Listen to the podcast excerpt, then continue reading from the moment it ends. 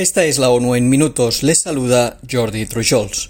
La subsecretaria general de Derechos Humanos de las Naciones Unidas pidió hoy a Nicaragua que libere a 37 personas encarceladas en el contexto de la crisis sociopolítica que vive el país, entre ellos el obispo de Matagalpa, Monseñor Rolando Álvarez, y también solicitó que restituya la nacionalidad a más de 300 personas recientemente despojadas de ese derecho. Durante una actualización oral al Consejo de Derechos Humanos, Ilse Branskeris también instó a las autoridades nicaragüenses a derogar toda legislación que impide el ejercicio de la participación política o el de libertades como la de expresión, reunión, asociación y nacionalidad. Branch Keris dijo que la oficina del alto comisionado recibió testimonios sobre restricciones a los derechos económicos, sociales y culturales de las personas que no poseen la cédula de militante del partido en el poder y que sigue recibiendo denuncias de violaciones a los derechos de los pueblos indígenas. La erosión de los derechos humanos en el país también se evidenció en el aumento del número de personas que lo abandonaron, más de 260.000 hasta la mitad del año pasado. El índice de precios de alimentos de la Organización de las Naciones Unidas para la Agricultura y la Alimentación bajó por un décimo mes consecutivo este febrero. Tras un ligero descenso del 0,6% respecto al mes de enero, el indicador se sitúa un 18,7% por debajo de su máximo alcanzado en marzo de 2022. El descenso del índice se produjo tras las caídas en las cotizaciones de los aceites vegetales y en las de los productos lácteos, que compensaron con creces la fuerte subida de los precios del azúcar. Los costes del trigo también subieron ligeramente debido a las condiciones de sequía en los Estados Unidos y a la fuerte demanda de suministros de Australia, que se vieron contrarrestadas en gran medida por una fuerte competencia entre los exportadores.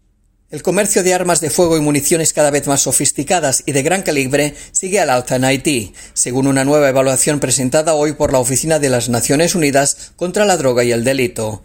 El análisis de la agencia también detalla que la nación caribeña continúa siendo un país de tránsito de drogas, principalmente cocaína y cannabis, que entran por barco o avión en puertos públicos, privados e informales, así como en rutas clandestinas. Según los funcionarios de aduana haitianos, las incautaciones de armas de fuego y municiones son más frecuentes en las costas oeste y noroeste del país, mientras que las incautaciones de drogas son más comunes en las costas norte y sur.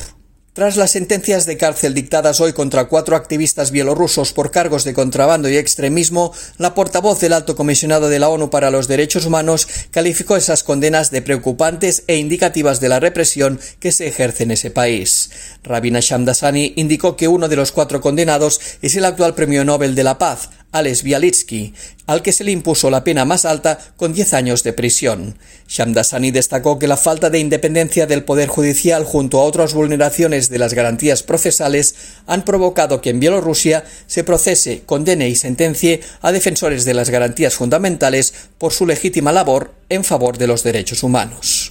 Este domingo se inicia en Doha la quinta conferencia de las Naciones Unidas sobre los países menos adelantados. Durante cinco días el encuentro pondrá de relieve las necesidades de los 46 países clasificados en esa categoría, la mayoría de ellos africanos. El evento representa una oportunidad única para acelerar el desarrollo sostenible en las naciones más necesitadas de asistencia internacional, así como para lograr inversiones en materia de salud, educación y protección social. La conferencia celebrará el 50 aniversario del establecimiento del grupo de los países menos adelantados y también organizará eventos centrados en el sector privado, la sociedad civil, la juventud y las cooperaciones sur-sur. Y hasta aquí las noticias más destacadas de las Naciones Unidas.